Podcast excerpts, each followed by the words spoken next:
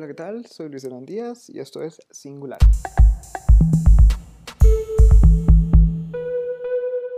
El día de hoy vamos a tener el placer de escuchar a Minor Bellis contarnos la historia detrás de Conatos, su nueva colección. Un diseñador de moda independiente con su propia marca eh, homónima, Minor Bellis. Es alguien que produce desde un gran entendimiento de lo que significa la moda, lo que significa la ropa, lo textil, su papel dentro de nuestras vidas y dentro de nuestros imaginarios, la forma en la que piensa del diseñador en nuestra sociedad y la utilidad del diseño y todo lo que sabe y observa de las lógicas del mercado y de la psicología detrás de por qué y cómo compramos ropa las y los latinoamericanos es increíble. Creo que se van a disfrutar mucho esta plática. Eh, yo sé que me la disfruté un montón y disfruté un montón hablar de las estéticas que están emergiendo. Los dejo con la entrevista.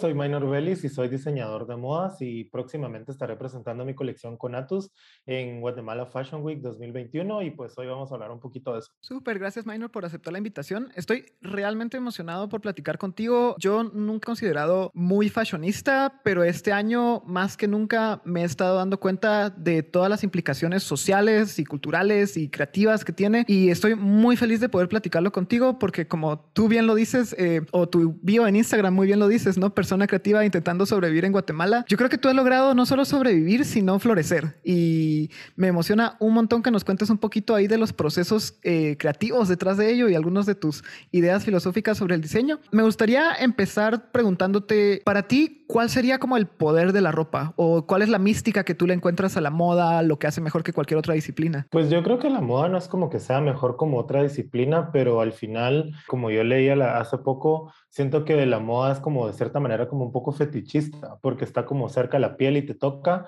y, y, al final pues tenés cubierto de piel todo el cuerpo, ¿verdad? Entonces no es una necesidad básica, pero de cierta manera como que el tener esto tan cerca tuyo todo el día, todo el tiempo, te da como, como que cambia tu mente y cambia tus ideas, ¿verdad? Entonces para mí personalmente creo que esa es una de las cosas que más me atrae, como, como esa conexión que existe entre la ropa y las elecciones que tiene la gente al respecto de ella, ¿verdad? Porque al final, si tú elegís negro es porque algo te atrae el color negro o, o algo que no elegís como que hay una decisión detrás o algo que te ocurrió que de repente no te gusta y eso te hace como que prohibirte usarlo, ¿verdad? A mí, por ejemplo, no me gustan las camisas polo y porque me recuerdan al colegio y el colegio no fue como mi etapa favorita de la vida. Entonces, como que de cierta manera, como que estas decisiones se ven materializadas a través de lo que estás usando y aunque seas fashionista o no seas fashionista, como que es algo que está muy ligado a tu yo interno, ¿verdad? Entonces, me pasa como con mis grupos de alumnos en un curso de asesoría de imagen que tengo, que justamente alguien me preguntaba así como qué, qué se hace para vestirse bien. Y realmente siento que a veces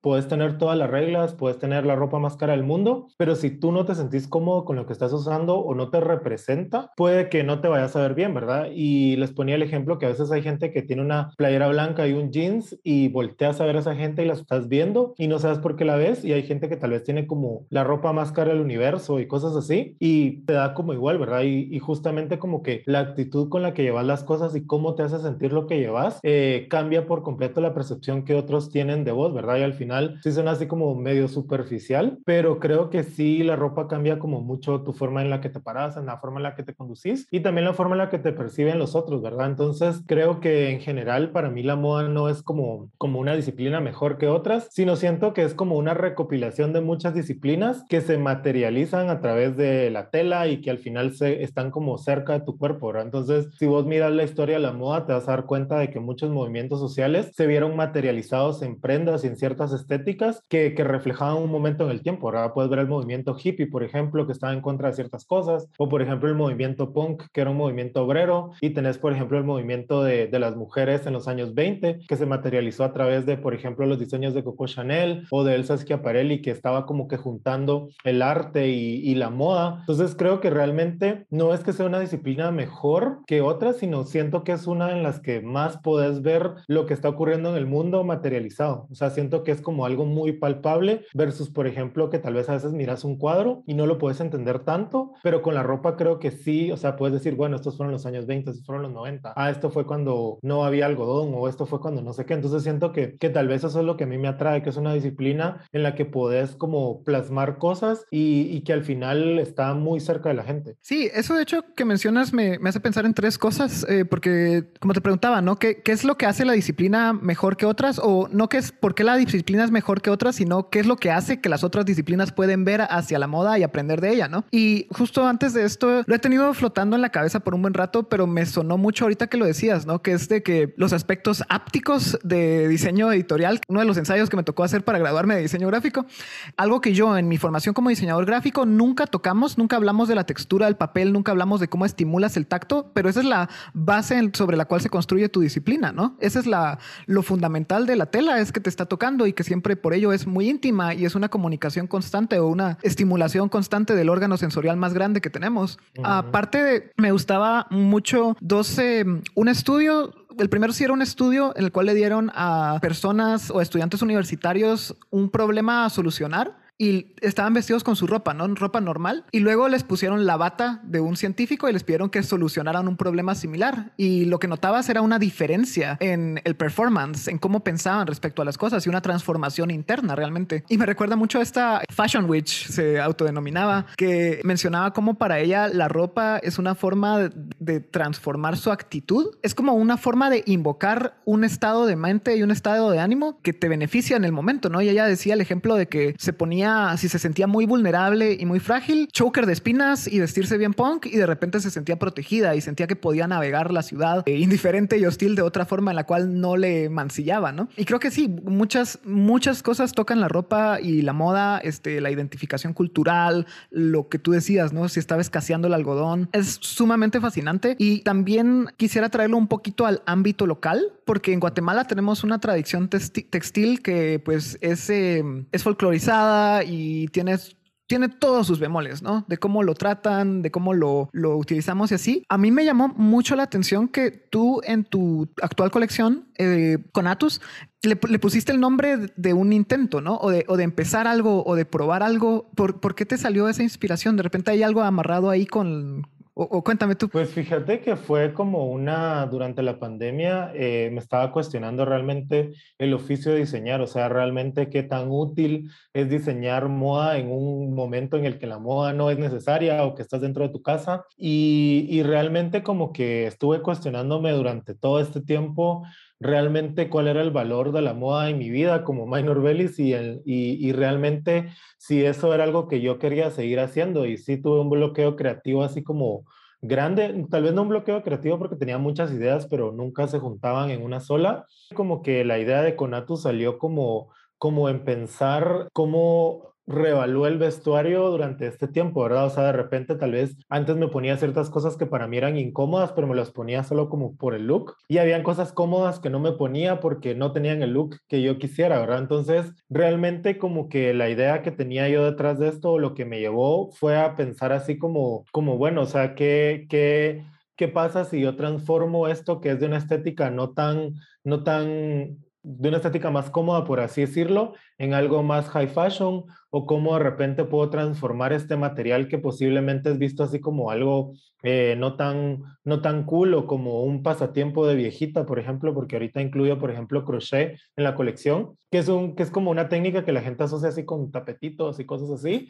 Entonces, realmente como que mi idea de, relacionar esta colección con un intento es como mi intento de Minor Bellis como de revalorizar ciertos materiales y ciertas ideas y ciertas cosas y traerlas como a un, a un punto en el que estamos revaluando y cuestionando todo lo que está en nuestra vida, ¿verdad? Entonces, creo que también en esta época estamos revaluando nuestro vestuario y justamente como que esto me hizo pensar en qué materiales no he utilizado, por ejemplo, porque me da miedo, o qué materiales eh, de repente eh, dejé de usar porque sentía que no iban con mi estética, o qué siluetas dejé de utilizar porque de repente en ese momento quería probar a hacer algo así como que encajara más con los estándares de lo que la gente esperaba de mi marca. Entonces, al final entendí que esta colección era como un, una recopilación de intentos de, de minor por, por, por, unir todas estas ideas que tuve durante la pandemia y, conducirlas como algo que se supone que es un todo, ¿verdad? Entonces, al final, eh, me pasa mucho que con las colecciones, eh, pues al final yo estudié también comunicación, entonces eh, hubo un tiempo de mi vida en que trabajé en periodismo y la parte de investigación es algo que me atrae mucho, o sea, yo puedo pasar un montón de tiempo investigando y siempre hago eso en las colecciones, o sea, yo no puedo poner un papel en el lápiz si yo no he investigado algo. Y, justamente como que estuve viendo como mucho de, filosofía de, de, todo esto de, de, cómo el ser humano al final eh, justifica sus intentos por sobrevivir o por estar en este mundo. Y entonces como que me pareció interesante para pasarlo a un plano superficial como el de la moda, en el que realmente eh, cuestionas si realmente su existencia aporta algo al ser humano o no, o le aporta algo al diseñador, ¿verdad? Entonces, creo que al final es como esta recopilación de, de ideas, de, de, de, como de intentar unir como todos estos fragmentos convertirlos en algo material, por así decirlo, y que expresen al final el, el momento en el, que, en el que yo estaba, ¿verdad? Como cómo transformas eh, tal vez la negatividad o, las cosas positivas que pude haber tenido durante la cuarentena y las convertís en algo nuevo, ¿verdad? Entonces, creo que esta colección en general, más que el intento, creo que expresa esta idea como de transformación que sufrís a través de intentar algo nuevo. Sí, y, justo como, como tú, tú nos lo explicas, ¿no? Que están estas técnicas con las cuales, o estos materiales o, procesos como el, crochet, que no estás, ¿sí es crochet o macramé? Eh, bueno, se me cruzaron los cables, pero que, que estás... en probando y saliendo de tu zona de confort, a mí me parecen sumamente interesantes porque no hemos visto tu colección. Esto va a salir justo un par de días antes de que, haga su debut en eh, Fashion Week 2021. Así que andamos ahí al pendiente de, cómo se va a ver, pero lo que he escuchado hasta ahorita, que experimentaste también con teñidos eh, o con telas teñidas a mano, ¿cómo fue ese proceso para ti? Porque eso no, no lo había escuchado un diseñador guatemalteco contemporáneo.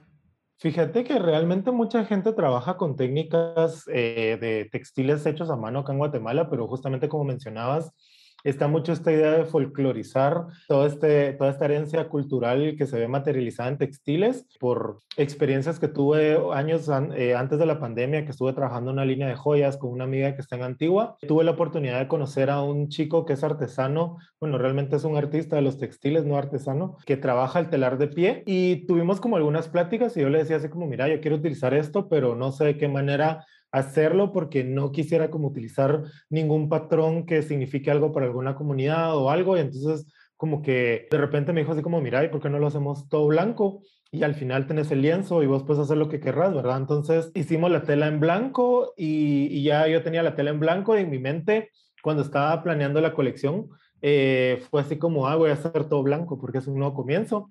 Y de ahí justamente trabajando algunas cosas eh, en mi trabajo de la oficina, eh, estaba viendo unas cosas de teñido y fue así como, ¿por qué no tiño esta tela en lugar de dejarla completamente blanca, verdad? Y al final eh, fue como, como un proceso eh, interesante porque la tela tú la ves y realmente no pensás que es una tela hecha a mano porque el acabado se ve como de una tela muy comercial. Entonces creo que me encanta esta idea de que tú ves la tela y que ya cuando la tocas y te acercas te das cuenta que es 100% algodón y que la fibra obviamente no está tan pegada como una fibra comercial, ¿verdad? Entonces, eh, creo que me gustó esta idea como de resignificar, ¿verdad? Era, como, como explicaba antes, como que con esta manipulación textil como que trato de explicar, por ejemplo, este cambio, ¿verdad? O sea, como que no necesariamente tenés que como que la gente está acostumbrada a veces en diseño, yo personalmente lo siento como un poco perezoso, por así decirlo, de venir y cortar una tela que tiene un significado para una comunidad. Siento que es como un poco irrespetuoso en lugar de venir y tal vez hacer un trabajo en conjunto con la persona que lo produce y crear algo como nuevo, ¿verdad? Entonces, eh, como que esta idea me estuvo resonando así como, como, como bastante tiempo de quiero introducir estos procesos, pero no sé cómo. Y al final como que el universo como que me llevó hasta, hacia este chavo y, logramos como que, mm, como que lograr esto de, bueno, vamos a trabajarlo en blanco, lo teñimos y todo esto. Y creo que al final, eh, pues me encantó el resultado. Creo que, que, es interesante como ver esta mezcla entre modernidad y algo que fue hecho con una técnica tradicional. Entonces, creo que al menos para mí es como un, un, un logro haber como que unido dos cosas que me apasionan mucho, como esta estética muy contemporánea y, y, algo que, que, tiene como cierto trabajo manual, ¿verdad? Entonces, creo que eso es como una de las cosas que, que durante la pandemia cuestioné y decía así como quisiera incorporar más de este tipo de cosas en lo que trabajo, ¿verdad? Entonces, eh, para mí fue como un proceso completamente nuevo. Igual, por ejemplo, introduje telas que están hechas como en materiales reciclados eh, y, y, como que traté de incluir así como, como un mix textil un poco más rico del que usualmente suelo tener, ¿verdad? A veces como que utilizaba dos telas en diferentes colores, pero en esta colección como que eh, creo que hice como un collage así enorme de un montón de cosas que me gustaban y las, y las uní y, como explicaba en un video, siento que es como una colección muy táctil, o sea, es algo que, que te invita a tocarlo y creo que eso es algo como gatito. sí, justamente, Algo que te invita a tocarlo y, y es algo que, que, a mí me pasa mucho, yo soy mucho a tocar cosas. Y, y, creo que personalmente con esta colección creo que me di el lujo de, de poder tener algo que, que, que, realmente se sienta rico al tacto y no sientas así como, ay, estoy tocando una tela de poliéster, sino realmente estoy tocando algo así como que me evoca algo, ¿no? Sí, eso es, yo siento que es bien interesante porque he hablado con varios artistas que están produciendo cosas, bueno, músicos, escritores y así, que están produciendo cosas en las cuales procesan sus pensamientos de pandemia y, y he visto que que hay como esta tendencia como las cosas que te sanan un poco, ¿no? Porque algo que me parece muy interesante de lo cómo tú describías las texturas del juego de texturas y así es que justamente una crisis que hemos tenido ahorita y que estamos aceptando, ¿no? Es de este el concepto de skin hunger, no sé si lo has oído, del hambre de la piel, sí. que cuando no te estimula, te afecta de muchas formas, te da ansiedad y te causa todas estas cosas. Y obviamente no hay nada como el contacto humano, pero la estimulación a través de, de telas, de juguetes de peluche y de estas cosas te puede ayudar a autorregularte. Así que me parece muy interesante que estás pues incluyendo estos aspectos de como en cierto grado intencional o no intencionalmente de autorregulación táctil, ¿no? Y quizás trayéndolo de regreso a, la perspectiva macro, ¿no? Que estás experimentando con estas técnicas ancestrales o, técnicas tradicionales de, tejido y resignificándolas, también me pone a pensar cómo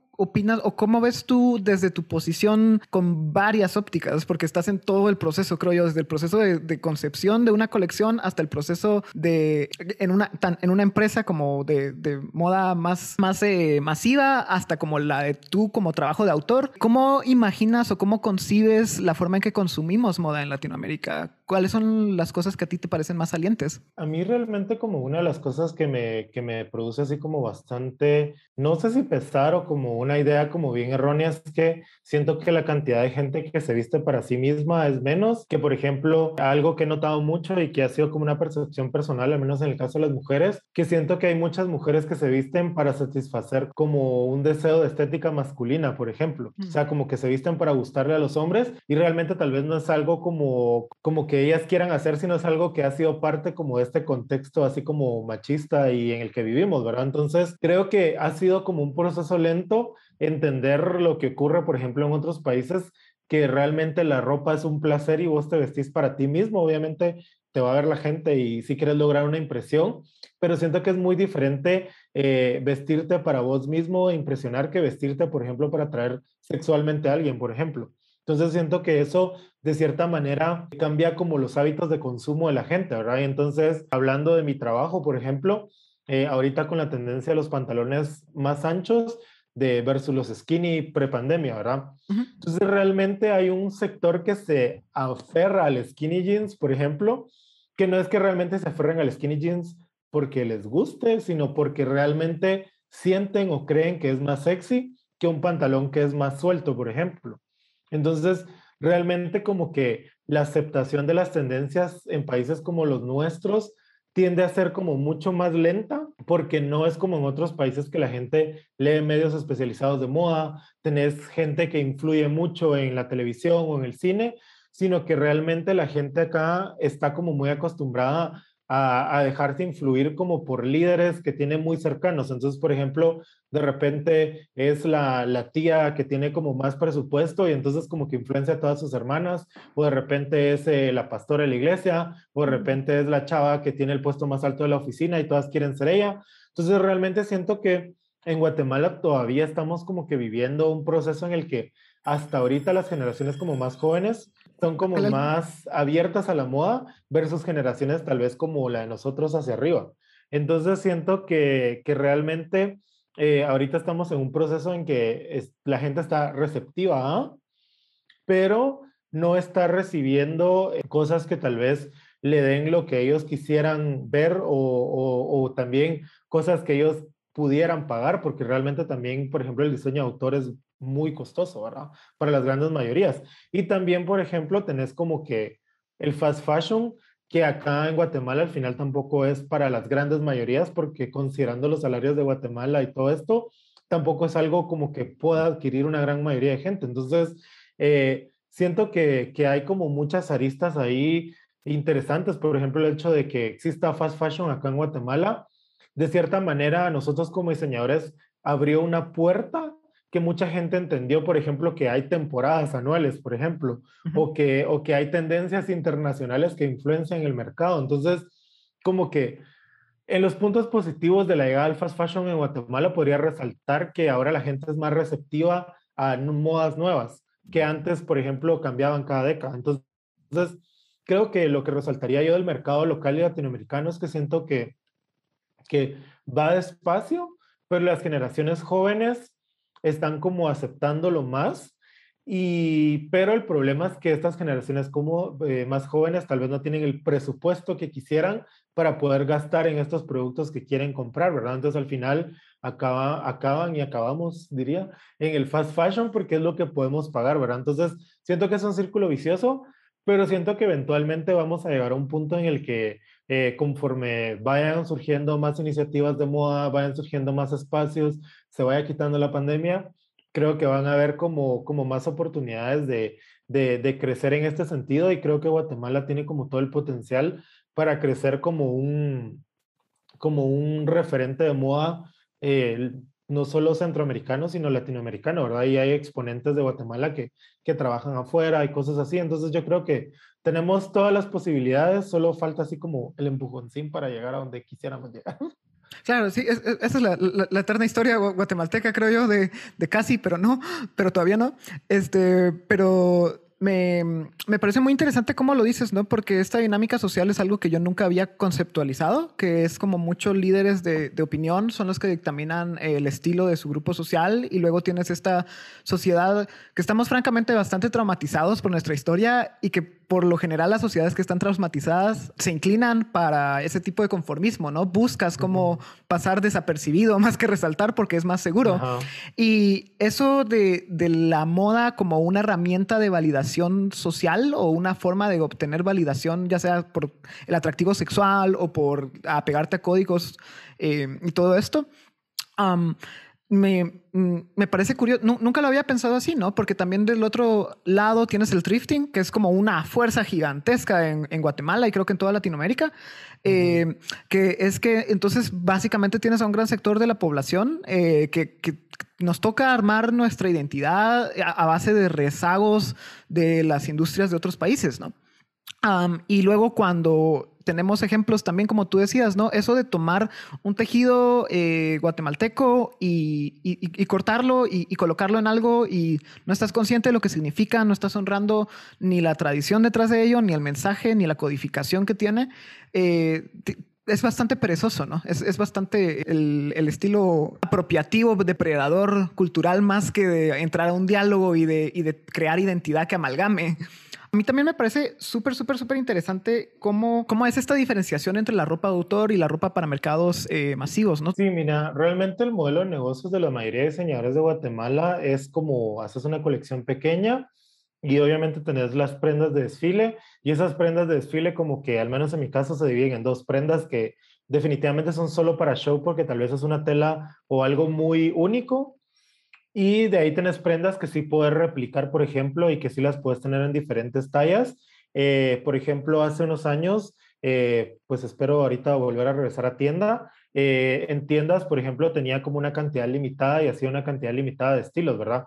Pero, em, por ejemplo, la diferencia de la ropa que está hecha masivamente, pues obviamente de repente puedes ver una blusa blanca de un diseño de autor y una blusa blanca de una marca famosa de fast fashion pero te vas a dar cuenta, por ejemplo, que los detalles son como muy diferentes, ¿verdad? O sea, la confección eh, hecha en serie es muy distinta, por ejemplo, a una eh, confección hecha como a un nivel como más despacio y más lento, ¿verdad? Y obviamente creo que ese es como un punto que hace falta mejorar mucho en Guatemala todavía.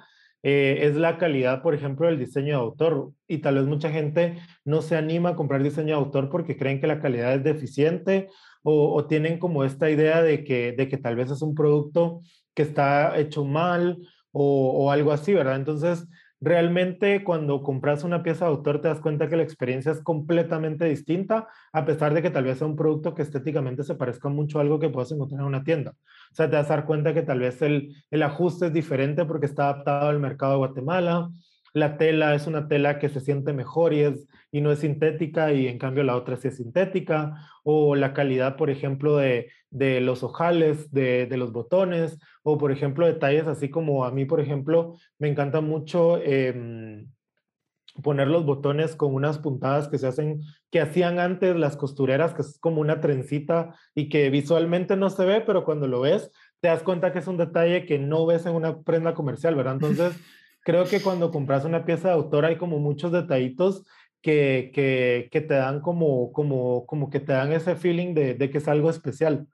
Y algo que compras en serie, pues puede ser lindo y te puede hacer sentir especial, pero puede que llegues a una fiesta y te vayas a topar a alguien, que a mí me ha pasado. Entonces, creo que no tiene nada de malo que prefieras uno respecto a otro. Obviamente hay ciertas implicaciones muy distintas entre cada elección, pero creo que, que, que creo que puedes darle chance a las dos cosas. A veces no necesariamente tienes que comprar todo tu guardarropa de autor porque va a ser súper caro, pero puedes de repente hacer compras más inteligentes de algo que sea más masificado y mezclarlo con algo que sea como más especial. Creo que realmente es algo que todavía no hemos entendido en países como este, que, que realmente tu closet no lo deberías de armar a partir de las marcas, sino lo deberías de armar a partir de lo que te funciona a ti, ¿verdad? Entonces, obviamente los diseñadores acá no trabajan jeans, por ejemplo, entonces necesitas jeans, entonces vas a tener que comprar un jeans, pero ese jeans lo puedes combinar con cosas que, que, que sean distintas, ¿verdad? Entonces, creo que, que, que, hay que como que armar el closet a partir de, de, de, algo que te identifique y eso te va a llevar justamente a lo que mencionabas, a tener este viaje que de repente puedas tener algo así como,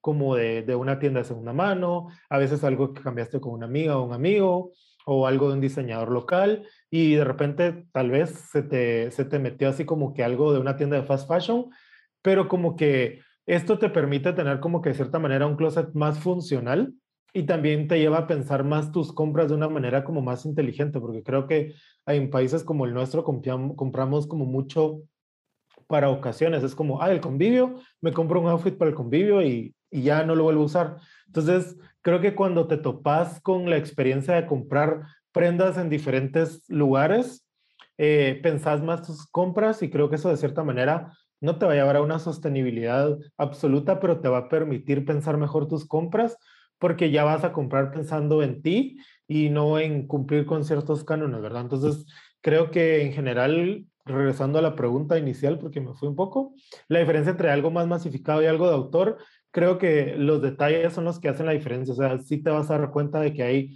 ciertos puntos y ciertas cosas y a veces hasta ciertas imperfecciones en el diseño de autor que te dan como ese feeling de algo único versus algo que si puedes comprar tres prendas, te vas a dar cuenta que hasta tienen la misma cantidad de costuras y todo, ¿verdad? Entonces como que tal vez esa idea de algo más masificado no te atrae, pero la idea de algo hecho solo para vos puede darte como que esta pauta para empezar como a agregar cosas nuevas a tu guardarropa. Lo, lo amarro con mi experiencia, ¿no? Lo que decías de los detalles, de que tú usas esta técnica esotérica para coser los botones porque es la que a ti te llena, ¿no? Y yo, yo lo pienso mucho otra vez como de diseño editorial, que es como mi, mi, mi freak.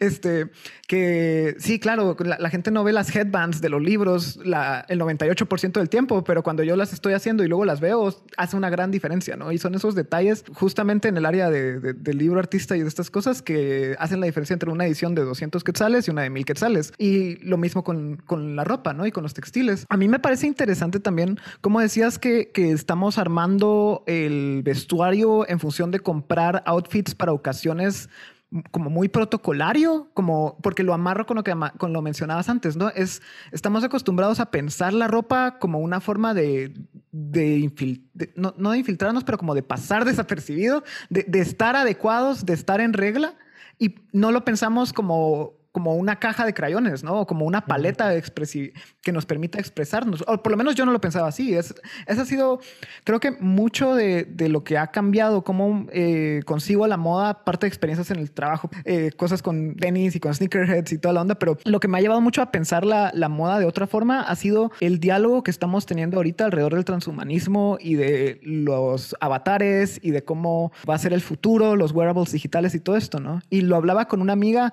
que me encanta su estilo, este, que shout out a, a Wency, este, que me encanta porque se viste súper punk, súper colorido, cambia cada rato y le dije así como, mano, ¿cómo le hago para vestirme así con, con, con el, el, gusto y la creatividad con la que vos lo haces? Y ella me dijo, mira, pensá cómo querés que sea tu avatar. Y así como, ¿cómo así mi avatar? o sea, tu avatar, tu avatar de carne, así como... Y, y, y sí, me, me, parece que, que eso es lo, lo fascinante de la moda y de la ropa, es que es una forma de grupos sociales como los Suits que tomaban, declaraban su taking up space a través de, de, la ropa, ¿no? Entonces era un acto desafiante que un hombre latino en los Estados Unidos durante los años 60 anduviera con un traje todo colorido durante un periodo en el cual estaban como ahorrando tela, era como una cachetada en la cara de todo lo que significaba ser mainstream. Y ahora vemos un montón de, estéticas bien curiosas que surgen, eh, unos overlaps ahí de la cultura fetichista, como tú dices, el SM, el cuero, eh, las virtualidades, materiales transparentes. ¿Cuáles son algunas de las estéticas que a ti te están como pareciendo curiosas? tal vez no necesariamente las que exploraste en tu colección ahorita, pero las que tienes como en tu mood board, de como eso está chilero. Fíjate que realmente eh, últimamente mi experiencia trabajando en mi trabajo diseñando para una marca como grande eh, es como esta, esta experiencia de cómo la digitalidad justamente ha cambiado la forma en la que percibimos el vestuario, porque yo he visto, por ejemplo, y no voy a decir nombres, influencers de acá de Guate que, que se venden así como como, como muy eh, trendsetters y cosas así, que realmente en realidad solo se visten para su Instagram, pero en su vida real no, ¿verdad? Entonces, pero hay gente que se viste para su Instagram así y en su vida real también se viste así. Y, y cómo, cómo el TikTok y todas estas y las redes sociales han cambiado la forma en la que nosotros vemos la moda y cómo queremos ser percibidos por otros. O sea, realmente eh, yo a veces me visto y pienso así como que, ay, ¿será que esto está bueno para subirlo a Instagram? O cosas así, ¿verdad? Y haciendo ciertas investigaciones, eh, me pareció interesante, por ejemplo, ahora el rollo de que las tendencias de moda ya no son tan válidas, o sea, sí son válidas como antes, pero por ejemplo ahora están surgiendo ciertos movimientos pequeños que, que los bautizaron como Asterix justamente, que hablan de, de, estas ideas que tiene la gente joven ahora de, de, cómo debería ser el vestuario para esta digitalidad, eh, corporidad de la vida real, ¿verdad? Entonces, eh, me encantó mucho como este rollo de, de, que hablan mucho ahora del old money, ¿verdad? Que es esta estética como como retro de los 70s, como muy, no 70s hippie, sino es como un 70s como muy burgués, por así decirlo. El yuppie. Como, ajá, como muy yuppie, y a mí me recordó mucho justamente a todas estas fotos que yo miraba en la sala de mi abuelita, que era justamente una familia de clase media que vivía en, en, cerca de la zona 1 en la ciudad y era como este aspiracional por parecer como una familia como más más de élite de la época, ¿verdad? Entonces como que miraba los sacos y todos estos suéteres tejidos y todo esto, entonces realmente como que de cierta manera me llenó un poco y me llamó mucho la atención esta estética porque yo tiendo mucho a ver al pasado para diseñar para el futuro, ¿verdad? O sea, estoy súper obsesionado con los 70s y los 60s y, y, me gusta mucho la historia de la moda y, y esta estética me encantó justamente por eso. Y, y otra que tengo así como mucho eh, en mente porque tal vez siento que fue una época que viví, pero a medias, como todo este revival de los, de los 2000, ¿verdad? El Y2K, porque uh -huh. siento que en esa época tal vez yo estaba como en primaria, haciendo esa transición como a secundaria, pero como que estás en ese momento de tu vida en el que no sos adulto, pero tampoco sos niño, ¿verdad? Entonces, como que la forma de expresarte con tu vestuario todavía no está tan avanzada como hubieras querido y realmente no la estoy aplicando a mi colección, pero me parece como muy interesante cómo ahora puedo utilizar cosas que en ese momento hubiese querido usar, pero no habían de mi talla porque yo tenía como 12 años y no había crecido lo suficiente que debería haber crecido. Entonces, eh, creo que, que, todo este rollo de las estéticas a mí personalmente me ha traído mucho también, por ejemplo, el, este, este New Goth, que es como, como gótico, pero, pero como tú lo mencionabas, como también que de repente es con el pelo rosado o con cosas así como muy cute, pero de repente tenés algo de sadomasoquismo o las botas así enormes. Entonces siento que, que todas estas opciones que tenemos ahora nos dan como esa oportunidad de, de cierta manera, escaparnos de la realidad a través del vestuario y, y es algo que a mí, me, a mí personalmente me reconforta mucho la ropa que siento que, al menos para mí, la ropa es como tener un personaje diario, ¿verdad? Tiendo a veces a tener como un uniforme así como muy cierta t-shirt, cierto tipo de pantalón, pero cuando hago ciertas cosas como que siento que estoy creando un personaje, ¿verdad? Entonces, creo que a mí personalmente eso es lo que me atrae mucho a las estéticas, como esta manera en la que un día de repente puede ser punk, pero si no querés, al día siguiente puede ser Paris Hilton con tu chihuahua y el otro día puede ser, eh, no sé, tu abuelita en los 70 subiéndose en un yate que nunca tuvo. Entonces, creo que, creo que eh, a mí personalmente esas tres estéticas son las que ahorita tengo así como muy, muy presentes. Hay, hay otras cosas que me han atraído mucho de, de los movimientos digitales actuales, pero en general creo que, que, que que si lo vemos bien, creo que es como una añoranza de, de, este pasado que no se pudo vivir y que realmente ahora si lo vemos es como cuando en los 80 la gente decía, ay, en los, en los 70. Entonces realmente ahora estamos más lejos de los años 2000 de lo que estábamos en esa época de, de, de, de los 80 o de los 70. Entonces creo que, que es interesante ver al pasado, pero ver al pasado y tomarlo como para la actualidad. Creo que eso es algo que a mí personalmente me gusta hacer mucho en mis diseños y me encanta ver que la gente ahora lo esté haciendo como para su vida diaria. Creo que es como, como un proceso bien, bien personal porque al final como que a veces te puedes topar con cosas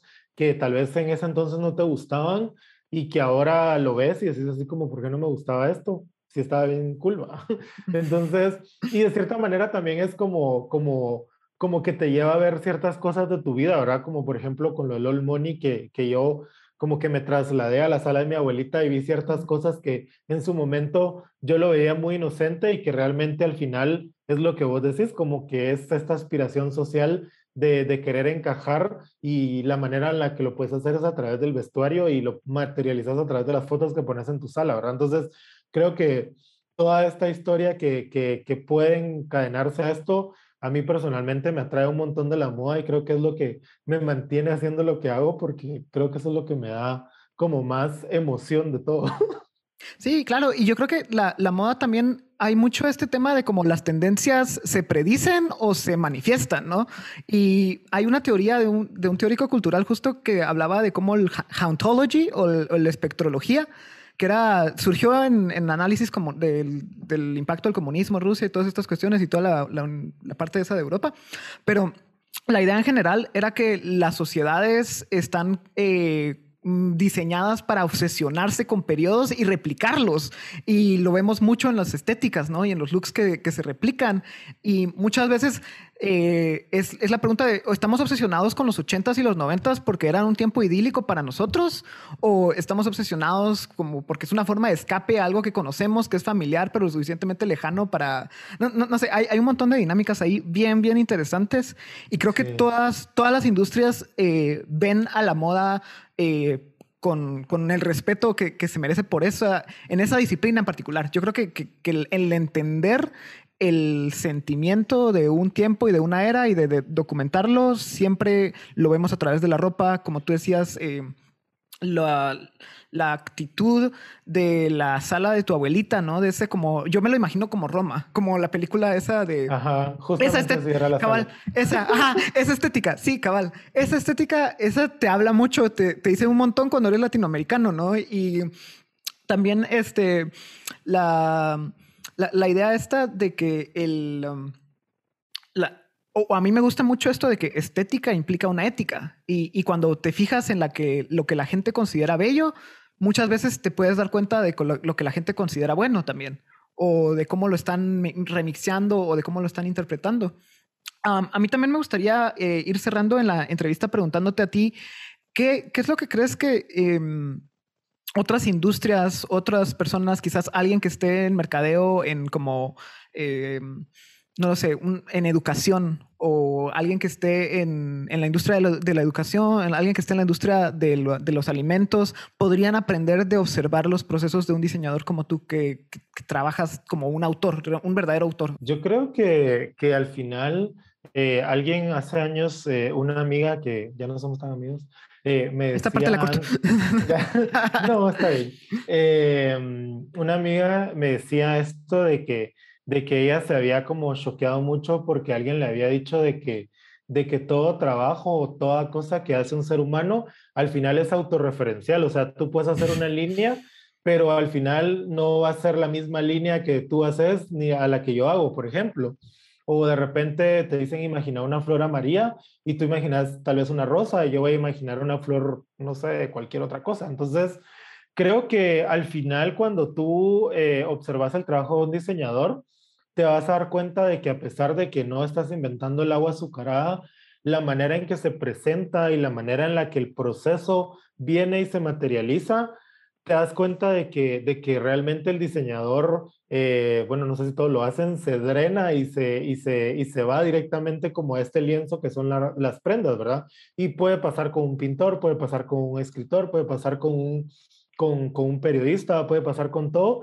Y creo que al final, eh, alguien que, que, tal vez no está relacionado con la moda al ver el trabajo de un diseñador, podría entender de que, de que tal vez cree que su trabajo no es especial o que no es, no es guau y digno de prensa, pero realmente eh, se puede dar cuenta de que si él no estuviera haciendo lo que está haciendo, eh, al final su producto, lo que está creando, no existiría y mucha gente no va a ser feliz al tenerlo o al consumirlo o yo qué sé, ¿verdad? Entonces, eh, era lo que hablábamos, por ejemplo, con una amiga de, de, o sea, el problema no es que querrás, no sé, querer tener una carreta de comida en la calle, sino la idea es que si vas a tener una carreta es que vas a ser el mejor eh, haciendo esa carreta. Y creo que cuando tú entendés que, que tú como persona le estás impregnando algo tuyo a cualquier cosa que hagas, te vas a dar cuenta de que haces una gran diferencia en el resultado final. O sea, vos puedes ir tal vez a un restaurante de una cadena de comida rápida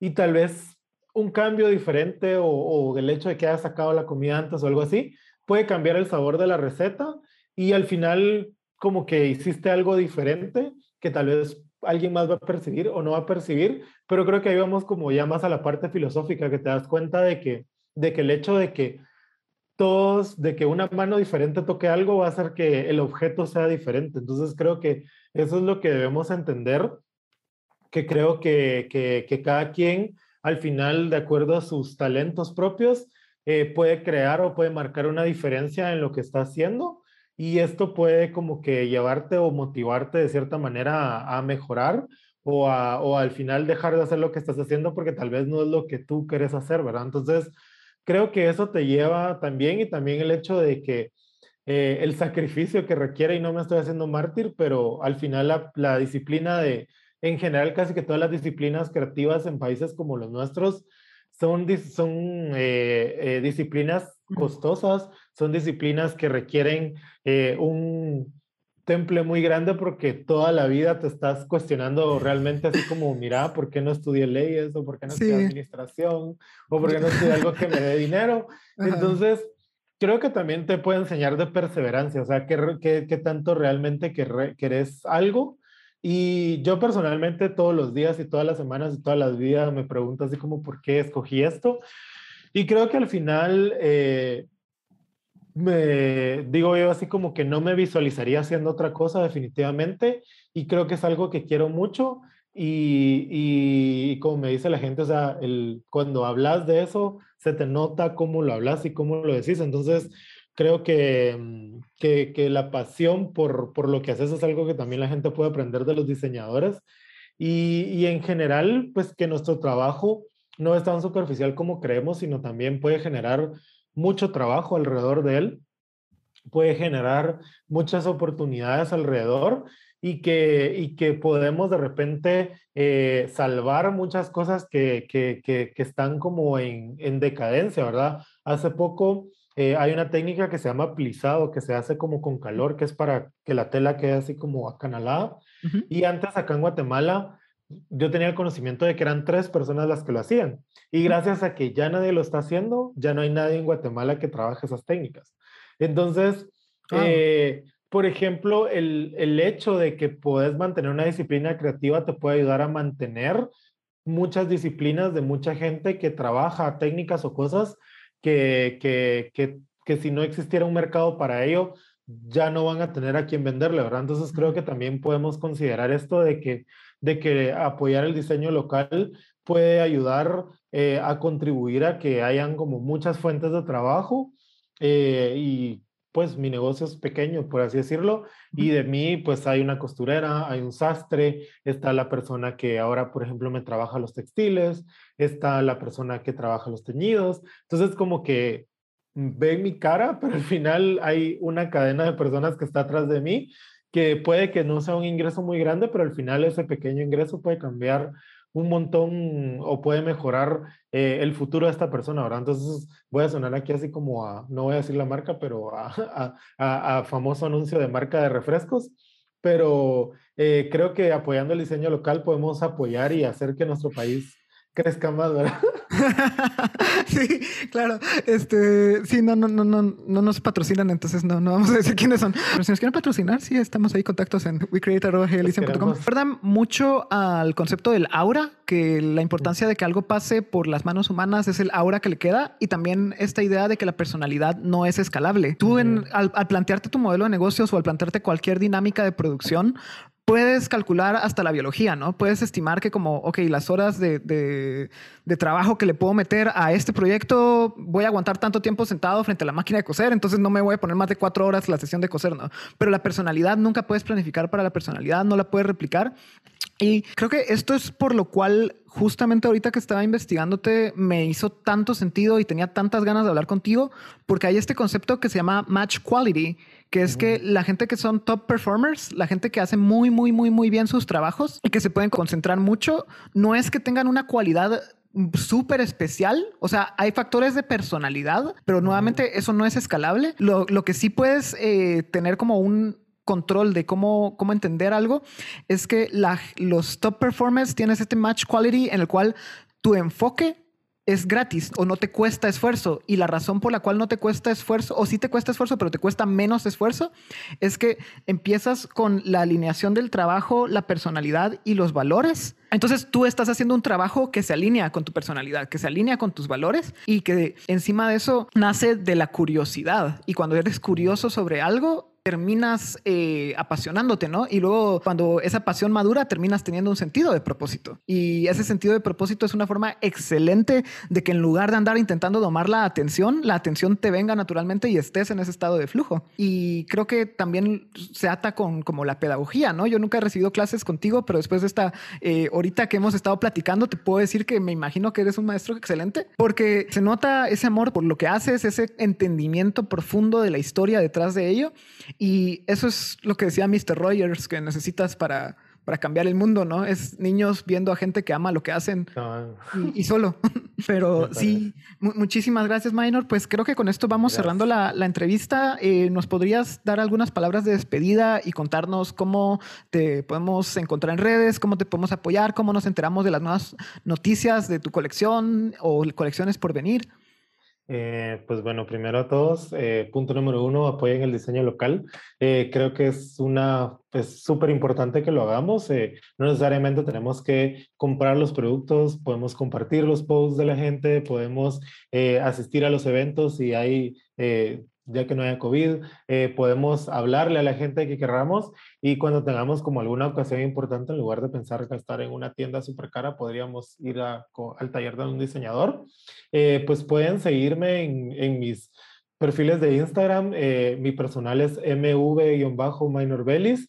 mi perfil de la marca es arroba minorbelis junto, creo, minor-belis.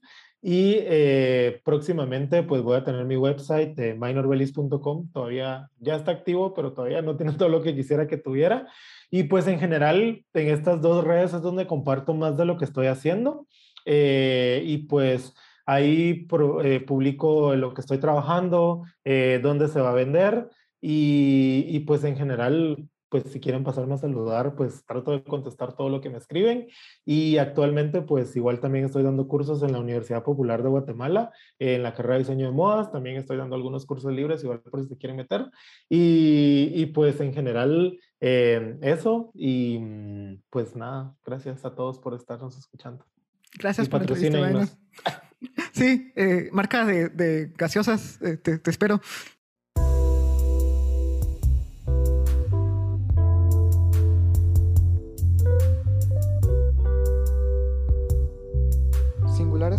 Por Elysian desde la ciudad de Guatemala. Elysian es un estudio de diseño estratégico y boutique de branding y es la casa de Singular. Pueden enterarse más noticias sobre este podcast, sobre el estudio y sobre las publicaciones que están prontos a venir. Arroba Hey Elysian, eso es en Instagram, www.heyelysian.com. Eso es H-E-Y-E-L-Y-S-I-A-N.com es Late Night Radio de Kevin MacLeod. Muchas gracias Kevin MacLeod por los permisos para usar esta pieza.